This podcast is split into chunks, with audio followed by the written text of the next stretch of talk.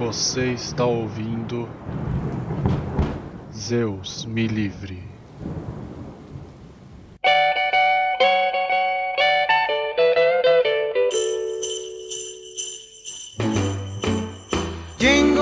Boa noite, boa tarde, bom dia! Sejam bem-vindos ao especial de Natal do Zeus Me Livre. Meu nome é Horaci Passos. E eu sou o Lucas Parra. E hoje a gente vai falar sobre os simbolismos do Natal. Árvore de Natal, Papai Noel, dia 25, vela, sino e tudo mais que a gente pode falar aí. É muito mais do que uma data comercial e um feriado comemorativo. O Natal tá cheio de simbolismo em todas as culturas, todas as religiões e por isso que ele é uma data tão importante no mundo inteiro, não só na nossa cultura. Mas então, antes disso, não se esqueçam de seguir a gente nas nossas redes sociais, arroba Oficial no Instagram e zeusmelivreoficial arroba gmail.com. Mandem suas dúvidas, sugestões, ideias, comentários. E é isso aí, vamos lá. Vamos lá pro episódio mais aguardado e o mais difícil de gravar de todos os tempos. Todo tipo de problema deu, mas o milagre do Natal vai acontecer agora, cara. O presente vai ser gravar e editar esse episódio em dois dias. Quero ver. Obrigado pelo presente.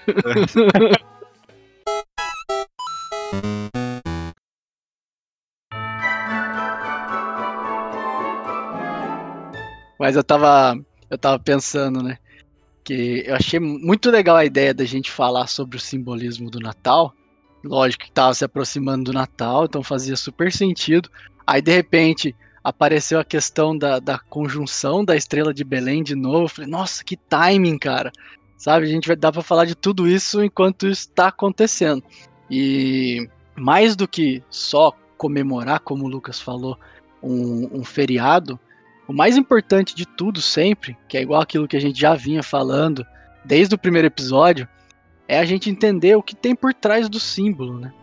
O símbolo sempre vai fazer com que a gente viva qualquer coisa, principalmente uma festa natalina dessa, com mais consciência, entendendo o que, que esses símbolos estão querendo nos dizer, por que, que eles estão ali, para que, que a gente faz aquilo, né? Porque senão a gente tá vivendo quase que autômato. A gente não percebe as coisas ao nosso redor. Ninguém sabe por que, que monta árvore mais. Então foi isso que me motivou a fazer esse episódio. Isso é muito legal. É, o Natal é muito mais que dar e receber presente, né? Todo mundo fala muito do clima natalino, que é legal, o clima de festas tal. Só que na prática muito se resume a isso, na, na parte comercial. A gente esquece de parar para prestar um pouco mais de atenção nas histórias que envolvem o Natal, no mito que traz o, o Natal de fato. Então acho que é legal a gente abordar um pouco isso, né? O, eu tenho escutado muito falar também da Estrela de Belém, do solstício, que, que também é sempre por essa época. Então parece que todo mundo já está bem antenado nesses assuntos. Então vamos também dar a nossa contribuição. E se não tiver, agora vai ficar. É, agora vai. E aí, acho que seria interessante a gente começar já falando. Primeiro, Natal é a festa do nascimento. Né? O próprio nome Natal quer dizer nascimento. E aí, para o nosso mundo ocidental de ver as coisas, a gente vai começar falando do nascimento do próprio Jesus Cristo que já adianto, não foi no dia 25 de dezembro, não taquem pedra em mim. a ideia aqui não é desmistificar, mas entender o símbolo, né? Pra gente uhum. poder viver isso com mais consciência. E aí, tinha uma outra palavra que eu achei muito legal, porque em inglês, o Christmas, ele é a junção de Christ, ou Cristo, e o Messes, esse final, tem a ver com Messias, então seria o Cristo Messias, esse Christmas. É, muito legal. É bom a gente reforçar que nesse episódio a gente vai abordar a mitologia, de certa forma, né? Mitologia natalina da cultura judaico-cristã. Porque a gente sabe também que tem diversas outras formas disso tudo se manifestar, de se apresentar, na forma de Natal ou de uma outra festa de fim de ano. Mas aqui a gente vai abordar o que a gente conhece mais, que também acho que é o que está mais aí no, em evidência para todo mundo, pelo menos na nossa cultura. E aí, eu, cara, uma, uma busca que eu fiz aqui que me chocou bastante. Até a idade, o início da, da Idade Média, tiveram sete datas diferentes para o Natal. Né, o Natal chegou a acontecer em janeiro, em março, em abril, em maio e até setembro. Para depois, né, o Papa Júlio I, lá no século IV, 324, alguma coisa assim, é, decretar que o Natal seria comemorado a partir de, de então, em 25 de dezembro. É, isso aí é bom a gente reforçar que são dados históricos. A gente tem a, a parte que é documental, histórica, que a gente tem referências de fato do que aconteceu, tudo documentado. E tem a parte mitológica e simbólica, que aí é como as coisas são representadas, o porquê das datas, que relação que isso faz com os arquétipos que a gente costuma falar. Então, uma coisa não invalida a outra também. Não é porque o Natal já teve aí cinco, seis datas diferentes que o que a gente está falando aqui não vale por causa disso. Na verdade, são só, só formas diferentes de interpretar a mesma coisa, né? A gente tá cheio de dedo hoje pra falar das coisas. Vão queimar nosso episódio. Já chega mais assim. Ó, oh, Natal é o seguinte, não é dia 25, não. esses caras estão falando herege, queima esses caras, né? Já estão falando de Zeus, velho. Né? Já falou que não é Deus me livre, mas é Zeus me livre. Ó, oh, existe crime de blasfêmia, viu? Ainda bem que não é executado no Brasil, mas existe. E aí, assim, a grande história por trás, a gente primeiro precisa entender um pouco do, da ideia do solstício. Só que a gente vai ver tudo aqui pelo ponto de vista do hemisfério norte. É porque todas essas festas elas começaram primeiro sendo celebradas no hemisfério norte e depois essa mitologia ela foi migrando para nós. Né, e chegou aqui dessa forma. Então, se a gente não tiver esse contexto antes, vai ficar um pouco difícil de entender. Porque dia 21 de dezembro se comemora o solstício de inverno no hemisfério norte. Pra gente aqui no Brasil, hemisfério sul, nós estamos falando do solstício de verão. O solstício, ele vem da palavra sol, cisteres, que quer dizer sol parado. A tradução seria sol parado. E é um período, eu falei que é 21 de dezembro, mas às vezes ele acontece no dia 20 e pode acontecer também no dia 22 devido ao movimento da Terra, isso, isso flutua um pouco, né? A gente não tem os, o, o ano certinho, né? Então, nesse solstício de inverno, o Sol vai estar no ápice do ponto mais baixo dele. Ou seja, a noite ela vai ter um período de maior duração. É o dia que a noite dura mais. Né? Então a noite ela é mais longa.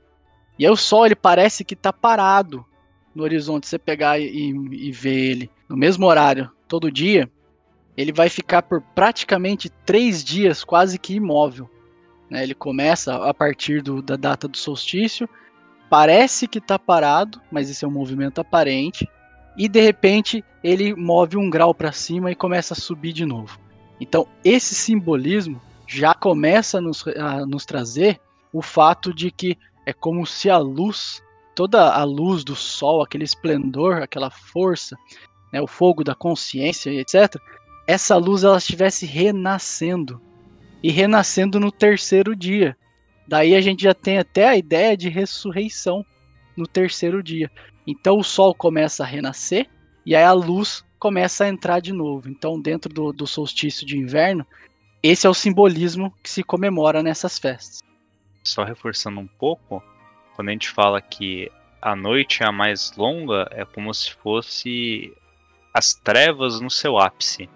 Ela está no, no poder máximo dela. Ou seja, a gente tem o mínimo de luz e o máximo de trevas. E aí é a partir desse ponto em que existe um ressurgimento dessa luz, o nascimento, então, é, no caso que a gente está falando, de um Messias, que vai trazer de volta essa luz e nos levar a uma condição melhor, que então até o solstício de verão, no caso. Então tá tudo ligado, é assim, no, no ponto mais escuro que vai renascer a luz e nos levar para uma condição melhor. A história, né? Às vezes as trevas que mostram pra gente a luz, então faz sentido. E aí é legal ver que justamente esse lance da chegar no ápice do, da, da noite, a noite ser maior, que a gente foi o mergulho mais profundo do nosso inconsciente, e o que a gente está celebrando ali é a expansão de consciência. É a luz vencer as trevas mesmo, né? Conseguir sobrepujar a força das trevas, digamos assim. E esse, esse solstício de inverno, ele acontece justamente quando o Sol se alinha com o Trópico de Capricórnio. Então aí a gente vai ter a festa que se comemorava no período romano, que era a Saturnália. Né? E aí a gente vai voltar Saturno, era a forma romana de chamar quem? Cronos. O Titã Cronos. Lembram daquele que estava associado com a época de ouro, que era fartura, bonança? Então, é exatamente esse cara. Então, e aí era justamente isso que eles faziam. Eles comemoravam essa Saturnália, que coincidia com o período do solstício também. Era uma festa de sete dias, chegou a ser de três dias, depois foi sete, mas no geral ela ia do dia 17 de dezembro até o dia 24, que comemorava a época de ouro de Cronos, a época de ouro de Saturno, justamente quando tinha tudo em abundância, quando a luz sobrepujou todas as trevas e a gente não precisava mais plantar nem trabalhar para comer, quase como se estivesse no paraíso, né? É, e para você ver, eles comemoravam essa essa data na época exatamente que estava no ápice do inverno, ou seja, era exatamente o oposto de tudo isso. Eles tinham recursos muito limitados, era muito frio, muito escuro, e no meio dessa condição eles faziam os seus estoques, é, tinham os mantimentos todos guardados para fazer uma festa que durava dias seguidos, exatamente para relembrar e celebrar essa época melhor, que ia começar a vir a partir da primavera e depois no verão. E esquentar do frio. para passar os dias gelados. Então aí você começa a entender porque esse período todo, solstício de inverno, Saturnália e tudo mais, ele ficou importante. E então a igreja depois decidiu colocar a data do Natal para ser comemorada no dia 25 de dezembro, que era como, primeiro, uma ideia de dar continuidade a essas festas e também de sobrepor as festas que existiam antigamente pela festa do cristianismo, que era a festa maior, o nascimento de Jesus. É, exatamente. Como culturalmente é muito difícil você eliminar uma festa, uma comemoração que já está enraizada é, no cotidiano de todo mundo, por vezes é mais fácil você se adaptar também. Como eles já tinham feito algumas alterações aí na data, é até mais simples juntar já aí todos esses arquétipos, juntar todo essa, esse simbolismo por trás, tanto do Natal como das festas que existiam antigamente, e juntar tudo numa coisa só. Porque no fim você acaba só redirecionando, né? O que você antes simbolizava de uma forma, agora você está simbolizando de uma nova forma, com uma nova cultura, uma nova religião. Mas no fundo, no fundo, como a gente já até explicou um pouco aí por cima, tanto o Natal da forma como a gente tem hoje e a Saturnália como era antigamente, eles, os dois eles falam mais ou menos da mesma coisa. Sim. E, e a gente vai ver bastante semelhanças, porque justamente tanto o Natal quanto a Saturnália eles têm muitos símbolos parecidos. Como o Lucas já tinha comentado, é uma festa que tem banquete para apresentar a abundância da comida e tudo mais, mas eles também trocavam presentes, eles dançavam, eles até decoravam árvores dentro de casa, ou às vezes ramos né, de, de árvores e tudo mais. Então a gente vê que é o mesmo mito funcionando. Em idiomas diferentes, se a gente puder falar assim. Um estava falando em romano e o outro está falando lá judaico-cristão depois. E tanto é parecida essa questão dos mitos, que outro simbolismo bem forte da questão do solstício de inverno, de ser quando o sol, né, a luz do sol, ela começa a subir nos céus de novo e a luz começa a ter força, é a ideia do mito solar, porque Jesus, ele vai ser uma representação daquele que traz a consciência, daquele que traz a luz, daquele que traz a salvação. Traz o ensinamento também. Traz o ensinamento. E assim, é mesmo igual Jesus, várias outras divindades, elas foram representadas como mito solar também. Né? Na Índia a gente tem Krishna, por exemplo, que a história dele é muito parecida. Ele nasceu de uma virgem também. Ele também teve é, o surgimento dos seus poderes com 12 anos de idade. Lá no Egito, o deus Horus também nasceu de uma virgem. Então essas representações que vão se repetindo, é a forma como o mito tem de agir dentro do nosso mundo, porque esse mito já está no nosso inconsciente. Mas aí o povo Então, o grego vai falar de um jeito e o povo judaico-cristão vai falar de outro. Mas é o mesmo mito, porque ele precisa surgir a consciência. Ele tem que aparecer, não importa como for. O sol vai nascer. Então é, é importante entender isso, porque não tem melhor, não tem pior, não tem Deus pagão, não tem. É, no passado eles eram todos paganistas e coisa do Satã, até. Não, a gente está falando do mesmo mito, né? só estamos falando de maneiras diferentes. E o que está em vigor hoje seria Jesus como representante desse mito solar. Cara, isso é legal até de comentar, porque em algumas culturas aborígenas, o deus deles e esse mito solar se dá pelo próprio sol. O que eles têm de reverenciamento é o próprio nascer do sol, e muitas vezes eles não sabem nem porquê disso. Quando são questionados o, o porquê que eles fazem aquele ritual de de manhã, virar para o sol, fazer ali um, um movimento, fazer um gesto, eles só sabem que eles fazem e que eles precisam fazer aquilo, mas eles não sabem porquê. E isso eu acho que está praticamente em todo mundo. A gente sempre tem a necessidade de ter alguma coisa relacionada com esse mito solar, esse mito do nascimento, da consciência. Só que pode estar mais consciente ou menos consciente dentro da gente. E eu citei dois só, né? Eu citei o indiano e o egípcio. Mas na Suméria e na Babilônia, a gente tinha essa mesma história acontecendo, sabe? E no Egito a gente sabe, né? Que eles sempre adoravam o deus Sol, que aparecia primeiro na figura de Ra e depois vai, vai, vai chegar no, no deus que é Horus, né? E aí é, é legal também falar, porque, por exemplo, aquela imagem da Virgem Maria, né, Maria que recebeu o Espírito Santo, deu a luz a Jesus, essa imagem de Maria também é igualzinha à imagem que a gente tem de Isis segurando Horus. Né? Se vocês procurarem na internet aí, vocês vão ver, tem bastante foto. Jesus sentado no colo, quase que se amamentando, sendo apoiado pela, pela mãe, né? E Isis também fazendo a mesma coisa com Horus. E aí eu fui, eu achei em tempos bem antes de Cristo, lá na, na Babilônia, Tamuz, que era o filho, também sentava no colo da mãe, que era Semiramis, fazia a mesma posição que a Virgem Maria fazia ao segurar Cristo. Né? Então é, é legal achar esses simbolismos em várias culturas assim.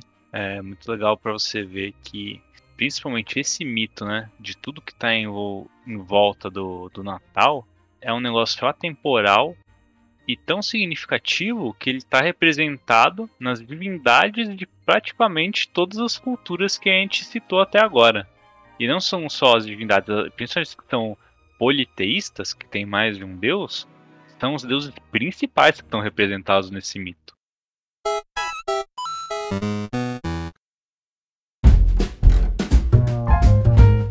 E aí, para falar de um assunto que está super atual, a gente viu acontecer há pouco, no dia 21 mesmo, é, acabou correlacionando com a data do solstício esse ano, a estrela de Belém, que nada mais é que a conjunção de Júpiter e Saturno no céu.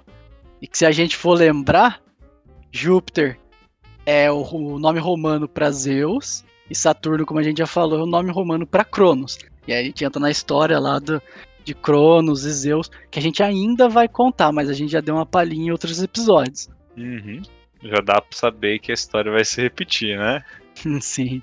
Então, na época que Cristo nasceu, teve o símbolo da estrela de Belém, que ela aparecia no céu para anunciar. Basicamente isso que essa estrela faz, que não é uma estrela, mas uma conjunção de dois planetas. Ela traz uma mensagem, ela traz uma anunciação, ela mostra o caminho da luz. E aí então, essa foi a estrela que anunciou a vinda de um grande ser, do, do ser que ia trazer o ensinamento, que ia ser a representação desse mito solar para nós. E aí a gente tem os magos que vão seguir essa estrela para poder achar o local de nascimento desse ser. Só aproveitando para desmistificar um pouco, essa conjuntura entre Júpiter e Saturno, que é a chamada estrela de Belém, ela não acontece a cada 800 anos. Ela, na realidade, acontece com muito mais frequência do que isso. Aí, aproximadamente a cada 20 anos, aí tem algumas exceções. Porém, ela só é visível da Terra a cada 800 anos. E esse que a gente viu agora no, nos dias atrás é exatamente essa condição em que ela é visível da Terra. Porque pode acontecer de ter uma conjuntura entre os dois planetas, só que eles estarem tão distantes da Terra que a gente não consegue enxergar. E é a grande maioria dos casos. Então, essa estrela de Belém que os reis magos avistaram e usaram para se guiar, também foi um dos casos em que foi possível avistar da Terra. Legal trazer essa, essa ideia do simbolismo né, da, da estrela de Belém, porque eu fui fazer cálculos, né? Queria saber por que, né, de, de tamanha festa para esse símbolo. E aí eu achei que a estrela de Belém da época de Cristo aconteceu no dia 19 de dezembro de menos 6. Né? Então ela estava anunciando, e ó, menos 6 até o nascimento de Cristo, que convencionalmente, vou, vou falar assim, vamos deixar assim, convencionalmente é no, no ano zero, dá seis anos, então é um tempo bastante. É um tempo suficiente para o pessoal conseguir vir lá do Oriente até chegar ali perto de Jerusalém, né? Que, convenhamos, é uma caminhadinha longa, né? É, vamos combinar que a rota da Índia ali no, naquele tempo era longe, viu? Ainda mais para vir de, de cavalo, de charrete, é. sei lá, que os caras usavam. E aí eu, eu não. A gente tem uma questão que sempre se fala das eras astrológicas. Simbolicamente, também, Cristo ele representou o início de uma era. Né? A cada mais ou menos 2.150 anos, a gente tem uma era que ela é correlacionada com um dos signos do, do zodíaco. Né? E Cristo ele é, foi responsável pelo início da era de peixes. Então, essa conjunção Júpiter-Saturno do ano de menos 6 aconteceu exatamente no signo de peixes. É, a gente vê várias representações dentro da história de Cristo. Ele tinha 12, 12 apóstolos e todos eles eram pescadores. Ele se dizia o pescador de almas, multiplica os peixes. E até hoje o símbolozinho de várias igrejas evangélicas é sempre um peixinho, né? Por quê? Porque é a representação desse, desse símbolo. E, olha só, Lucão, escuta essa parte agora, velho. Manda. que eu fui fazer o cálculo do, da, de agora porque dizem que estamos entrando na nova era. Pela precessão dos equinócios, é, ele vai ao contrário do que segue o zodíaco. Então a gente estaria entrando na era de Aquário.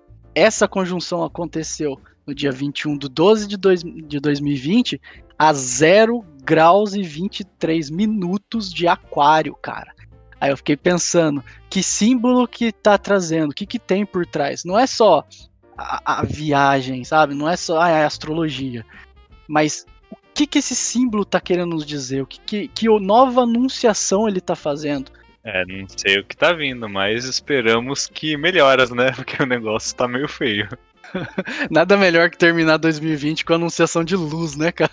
Nossa senhora. Ó, é bom porque a gente sabe que a gente chegou no fundo do poço. Ah, a gente tá no solstício de inverno. A gente tá no ápice do fundo. É, ó, já teve estrela anunciando boas novas, chegamos no solstício, no pior das trevas aí, então daqui é só ladeira acima agora, só melhora. Que bom saber disso. Espero. É, também. Aproveitando que a gente tava falando dos três reis magos, a gente ainda pode fazer algumas análises adicionais em cima desses três carinhas aí. A primeira, que acho que é mais evidente, é que eles são três. E como a própria cultura católica já, já apresenta, a gente tem a, a representação de uma trindade, que no caso representa a própria divindade em si. É, a trindade se diz que o um é o número do todo, né, o uno, o dois é a divisão, mas o três é o número da manifestação, né? E é por isso que toda divindade sempre é representada de modo trino, né? A gente tem Pai, Filho e Espírito Santo, que é o mais conhecido nosso aqui, mas a gente pode usar do Egito de novo, Osíris, Isis e Horus, Atma, Bud e Manas para os hinduístas, ou Brahma, Vishnu Shiva, né? Então essa, essa trindade ela vai se repetindo. É, inclusive, os presentes que cada um dos reis traz também representa a divisão que se tem no hinduísmo do que seriam os nossos corpos ou os nossos aspectos. O ouro representa o espiritual, o incenso ele representa o psíquico e emocional e a mirra representa a contraparte física. E é engraçado porque esses três reis magos, eles vêm trazer esses elementos para o filho de Deus. Ou seja, eles meio que estão trazendo o material para a manifestação da divindade. Então eles são figuras realmente muito importantes dentro desse mito. Cara, e se nós começar a seguir a estrela de agora? Será que nós chega algum? Só que eu tenho, não tenho ouro pra levar, não. Incenso eu tenho. Cara, é porque eu não sei como funciona coisas, mas como que você segue uma estrela? Ah, cara, vamos, vamos procurar aí, porque os caras seguiram, né? Consegue seguir também. Eu preciso estudar mais navegação baseado nas estrelas, viu? Não, se os caras fizeram isso em menos 6, mano, não é em 2020 que nós não vamos conseguir. É, Bem que os caras é, construíram uma pirâmide, né, meu? e até hoje nós não fizemos outra. E nem descobrimos como que eles fizeram aquela. Exatamente, isso que é mais foda. É, tá bom, eu retiro o que eu falei. Aliens, engenheiros do espaço. Hum. Pensei que você tinha falado engenheiro Passos. Aí eu falei, nossa, sou eu. Tô brincando. Bom, agora voltando então ao assunto das trindades, acho que a gente pode comentar um pouco sobre a árvore de Natal, né? Ah, boa. Até porque tem uma representação da Trindade na árvore, né? É, eu achei muito legal. Eu sempre gosto, quando eu falo do símbolo da árvore, eu gosto muito de trazer aquela ideia do Jung. Ele falava que o que a gente enxerga, né, aquela copa linda, frondosa, maravilhosa da árvore, é, é só uma parte. E a outra parte são as raízes. Então é quase como se a gente tivesse a parte luz, consciência, e as raízes a parte sombra, a inconsciência. Para uma árvore ser forte e crescer cada vez mais, né? E ela cresce em direção à luz, ela cresce para cima. Né? Mas para ela conseguir isso, ela precisa ter raízes grandes o suficiente para dar condição para ela. Então a gente vê a dualidade né, do, do homem dentro dessa questão do inconsciente, consciente, luz e sombras, e até do próprio solstício, né? Que, que era essa festa que comemorava isso. É, o renascimento da luz vencendo as sombras. Então esse, ela tem esse simbolismo todo representado na árvore. E não por acaso também, as árvores que são usadas no Natal, que sempre são representadas como árvores natalinas, elas são triangulares. E o triângulo é uma representação da Trindade também. É, e justamente nos cultos celtas antigos, eles usavam a árvore para representar a trindade e também com essa ideia de achar que a parte de fora da árvore ela era a trindade superior. E então ela representava a luz divina e o cosmos. Então o, o simbolismo da gente pendurar, por exemplo, bolinhas e estrelas na parte de cima da árvore, enfeitar ela, né, com aquelas eu não sei o nome daquilo, aqueles tubinho de pelinho comprido, assim. Mas basicamente era o que? As bolas representavam os planetas do nosso céu, né? Os planetas do universo celeste, as estrelas, as estrelas, obviamente, e esses tubinhos compridos aí poderiam representar os cometas, os asteroides. Então a parte de cima dela representava o cosmos, enquanto na realidade a parte de baixo era o que estava no físico, de fato era onde eles conseguiam enxergar. Eles, eles faziam essa, essa correlação, era bem legal. E a gente não pode esquecer que também no topo da árvore sempre tem uma estrela. E normalmente, pelo menos no que é mais comum aqui, uma estrela de 5 pontos. E se a gente for ver pela numerologia, o número 5 é o homem que está manifestado e que começa a se elevar, assim como a árvore como um todo. E assim como a representação do surgimento da luz dentro das trevas e tudo que a gente já falou antes sobre o, o mito solar em si, né? É, essa estrela de cinco pontos é legal porque a gente falou, né? Então o 1 um é o todo, a unidade, o 2 a divisão, o 3 a manifestação, o 4 a estrutura. Seria quando a gente cria a, as nossas bases. Falamos de estrutura também no episódio anterior. E o 5 que fica aquela estrela de cinco pontas, ele parece aquela cabecinha de cima. Você vai ver é um pequeno triângulo também, né? Porque tá mostrando que o homem tá se direcionando para cima, ele tá se direcionando para buscar a luz, a consciência, né? Então tem aquela pontinha ali que eleva ele, ele se eleva sobre a matéria. E ele sempre vai no topo da árvore, né? No, no, no ponto mais alto, que é tentando alçar os céus mesmo. E é o que coroa também toda essa simbologia. Que no final das contas tudo isso é para evolução do homem. E não para ganhar presente. não que não seja legal, mas. Ah, sabe uma coisa que eu acho legal também da árvore, que eu esqueci de falar? Uhum. Se você for ver, você consegue enxergar os quatro ciclos, ou as quatro estações do ano na árvore, né? Tem a época que ela dá fruto, tem a época que algumas árvores dão flores, tem a época que ela tá frondosa, cheia. No inverno, a maioria das árvores, suas folhas caem, ela se recolhe. É, ela é um ser em evolução que justamente faz aquela. Você consegue enxergar muito bem nela o tempo de Cronos passando, né? Você vê ela aprendendo. E um outro símbolo que a árvore traz é o símbolo de sabedoria. Né? A árvore sempre é vista como o ancião, o antigo, que tem bastante sabedoria. Por quê? Porque ela sabe viver nesse tempo de Cronos, ela sabe seguir o, o, as estações e, e, aprender conforme isso, sempre se elevando. É, cara, a árvore é um negócio simbolicamente é muito legal, né? Porque significa tanta coisa ao mesmo tempo, você consegue analisar por todos, tantos ângulos. É um negócio que tá tão presente na nossa vida, no dia a dia. Todo lugar que você vê tem árvore. E é um negócio tão complexo, né? E aí, cara, um dos simbolismos mais da hora de todos aqui que eu achei é o simbolismo da vela, cara. Eu pirei no da vela também. Porque assim, a vela, ela é a representação do homem. Então a gente tem aquele corpo dela, a parte de baixo, que seria o número 4 de novo, seria a estrutura. Ali a gente vai ter toda a base. Mas lá em cima tá o fogo. E o fogo é o fogo da consciência. O fogo é o sol de novo. O fogo é a estrela lá na ponta. Né? É o número 5, chegando dizendo que o homem é aquele que se eleva, é aquele que vai buscar a consciência. E no caso de uma vela, essa consciência também é o que acaba por derreter essa vela, né? Acaba tirando o homem dessa condição de materialidade e levando ele para um outro estado. Mas é aí que a gente que, que vem a questão, né? Você nasceu para ser vela. Você nasceu para passar a sua chama. E aí a chama, ela é esse conhecimento. E eu, é, é uma chama que quanto você, quanto mais você passa, você não perde a sua. Você só acende a dos outros. E aí você vai passando essa chama, mas ela vai te consumindo. Porque você tem que vir para cumprir a sua função, que é ser luz em algum momento para alguém ou para alguém, ou só para você mesmo. Mas no geral a gente acaba afetando muitas pessoas ao nosso redor sem nem perceber. Passar essa chama para o máximo de pessoas possíveis, né, de maneira amorosa e tudo mais. E quando você chegar no seu fim e se apagar, você cumpriu sua missão. Você veio fazer o que você tinha que fazer. Então é sensacional esse negócio da vela.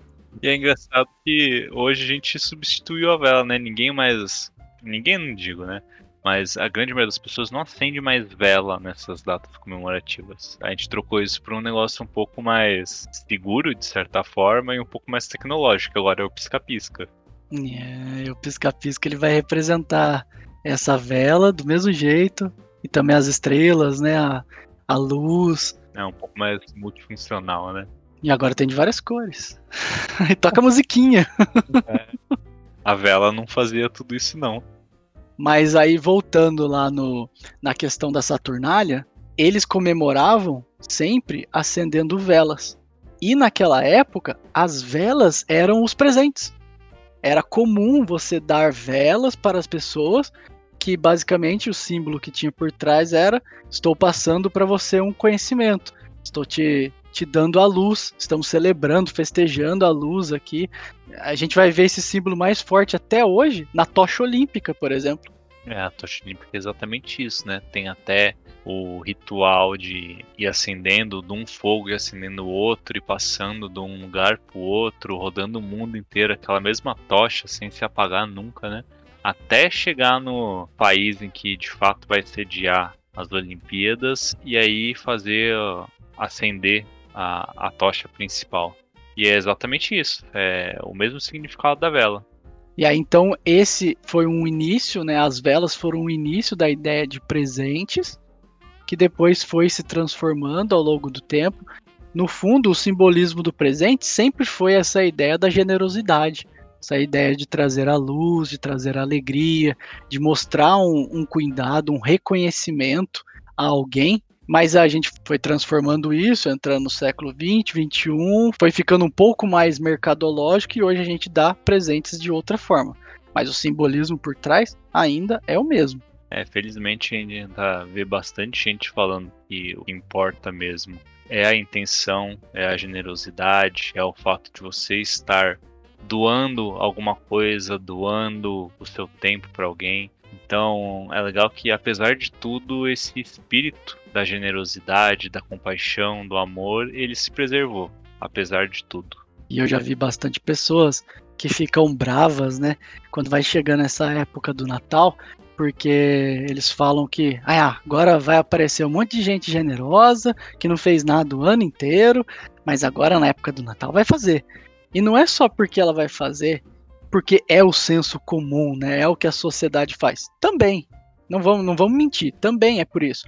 Mas o que, que tem por trás dessa sociedade? Tem um inconsciente muito forte, né? um inconsciente coletivo, ou seja, a soma do inconsciente de todos nós, nos levando a perceber que essa realmente é uma época de trazer a luz. E ainda bem que tem, né?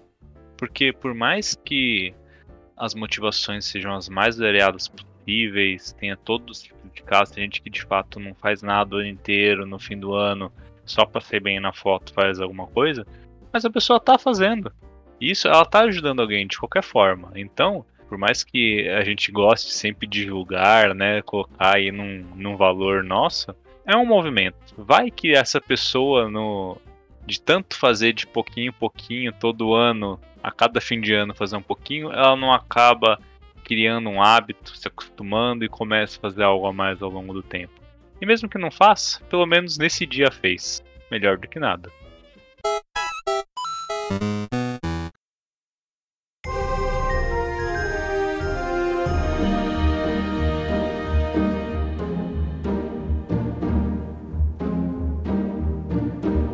Eu ia pegar um sino aqui agora, porque tem mil sinos aqui em casa, né? Mas eu não acho nenhum para tocar. Mas é legal ouvir esses sonzinhos dos sinos. Você já reparou que toda vez que toca um sino você fica em alerta? Toda vez que é. toca um sino você vê, opa, o que tá acontecendo? Sim. O que, que eu tenho que fazer? É, o sino ele é exatamente isso, né? Ele é um sinal. Ele alerta sobre alguma coisa, ele prenuncia alguma coisa. É, e o simbolismo dele vai ser justamente esse. O som que ele faz seja mais agudo, seja mais grave. A gente continua vendo sinos hoje de hora em hora em igrejas, em catedrais e tudo mais. E ele anuncia e ele também cria uma abertura. A energia né, da, da vibração daquele sino, ela traz uma purificação para o ambiente, ela traz uma preparação, uma preparação para algo mais divino, uma preparação para algo superior que está para surgir. E nesse caso, Natal normalmente é o Papai Noel. Papai Noel! Mas agora, a gente falou, falou, falou sobre Natal e em momento nenhum a gente comentou sobre o Papai Noel, que no caso é a figura, diria que mais representativa e mais icônica do Natal. Mas se até agora não teve Papai Noel, quando que ele surgiu então? Vocês acharam que a gente ia esquecer do Papai Noel, né? Ah, claro que não, né? Eu procurei, né? Porque tem uma, uma teoria de que o Papai Noel do jeito que ele é hoje, foi criada por uma marca muito famosa de refrigerantes. Que inclusive é dessa cor. Não posso fazer merchan. Não fazemos merchan de graça. É, mas é, é, eu achei que na realidade o Papai Noel, do jeito que é compilado hoje, foi criado por Thomas Nast em 1860, já nos Estados Unidos. Ou seja, a gente está falando de século XIX né? Uma coisa muito recente, muito contemporânea. E ele compilou várias ideias que existiam já de, de várias culturas e tornou o Papai Noel daquela forma que a gente vê hoje, rechonchudo, gordinho, de vermelho, com gorro, com saco, com cinto preto e etc. É, pesquisando você encontra aí alguns casos de algumas histórias, né, de é, na antiguidade, porque em alguma cidade tinha alguém que na época de Natal saía com um saco distribuindo presente para as pessoas. Mas na verdade tem vários casos do gênero em vários lugares diferentes, de várias formas diferentes. Então o Papai Noel, ele, essa figura hoje que a gente tem, é o compilado disso tudo. Mas voltando ao passado, a ideia de Papai Noel Na realidade, nessa linha mais judaico-cristã, ela veio de São Nicolau de Mira. Né? Ele era um bispo que viveu na Ásia Menor, né? mas que era Grécia na época, entre 270 e 340 depois de Cristo já. E ele foi um se tornou depois o protetor de vários países que nem a Rússia e a própria Grécia. Né? E se atribuíam a ele várias histórias que é justamente de bondade e que ele oferecia presentes em caridade para as pessoas. Tem uma história muito famosa que diz que ele deixou uma sacola com uma sacola vermelha com moedas de ouro para uma família vizinha que tinham três filhas e o pai não tinha dinheiro para pagar o dote das filhas, né? E elas não podiam casar por causa disso. Então ele de maneira oculta faz esse, não ficou tão oculto assim, né? Porque a gente descobriu. Ficamos sabendo da história, então. ah, mas fofoca é foda, cara. É. e aí é engraçado que ele depois se tornou o santo padroeiro do, dos marinheiros. Então, regiões que eram costeiras, como por exemplo os Países Baixos, né, Holanda, é, eles tinham uma adoração muito forte, uma comemoração muito grande. O dia de São Nicolau era no dia 6 de dezembro. Então já era uma comemoração em que se davam presentes em generosidade e tudo mais. E, e lá na, na Holanda ele era chamado de Santa Claus, que é depois onde vai derivar, conhecido até hoje nos Estados Unidos como Santa Claus. E como que virou Papai Noel em português? Oh, mas o, o nosso Papai Noel também, ele não é tão legal assim não, né? Porque tudo que a gente falou até agora, a gente tá falando sobre generosidade, sobre doação, e o Papai Noel, ele é meio moralista, né? Assim, se você não se comportar da maneira que eu te espero, eu vou te dar um carvão em vez de um presente. Vou te dar um quê? Um carvão. Tem esse bagulho do carvão? Tem. Opa, se você não se comportar, você ganha carvão. Acho que eu me comportei então, que eu ganhei carvão, não. Ah, nunca ganhou carvão? Você já ganhou carvão, cara? Eu não, sou bonzinho. Mas tem isso aí. Criança que não se comporta ganha carvão do Papai Noel. Uma moralista. Caraca, não sabia disso não. Isso aí a historinha pra criança se comportar, cara. É, que é, é daí que surgiu o Homem do Saco, velho. É, deve ser, porque Papai Noel era pra ser generosidade, era pra ter amor, aí você chega pra criança, né não, se você não se comportava, ganhar carvão. Pô, Papai Noel não é tão camarada assim não, né? Cara, você já viu aquele vídeo que tem um molequinho que quando o Papai Noel tem dois irmãos em casa, acho. E aí quando o Papai Noel chega, ele fala assim, ele não se comportou, ele falou palavrão, já aponta pro outro do nada, mano. Fiz nove esse irmão aí. Então, mas você tava falando por que virou Papai Noel, né? Na realidade, a gente tem uma figura que vivia no período dos anglo-saxões que eles chamavam de Father Christmas. Né? Ele parece ter surgido na Alemanha e ele trazia esse mesmo espírito. É a mesma coisa, cara. A gente tá falando da mesma ideia de mito, só que cada um num lugar. Né? O Santa Claus, ou Santa Claus, ou São Nicolau de um lado e o Father Christmas do outro. E aí, lá na Inglaterra, depois ele fica muito famoso como Father Christmas. E aí nos Estados Unidos fica muito famoso como Santa Claus. E depois a gente tem meio que uma mistura dos dois. Aí no Brasil chegou o Papai Noel. Então, com esse espírito natalino, a gente encerra esse episódio especial, o último do ano, que é o fogo na nossa vela, que a gente tenta passar um pouquinho para vocês. Esperamos que esteja dando certo para aumentar um pouquinho do conhecimento e da consciência de todo mundo e inclusive do nosso, porque a gente acaba aprendendo muito ensinando os outros também, na verdade, essa é a melhor forma de se aprender. Então aproveitem bastante, reflitam, pensem no assunto, tirem suas dúvidas se vocês tiverem.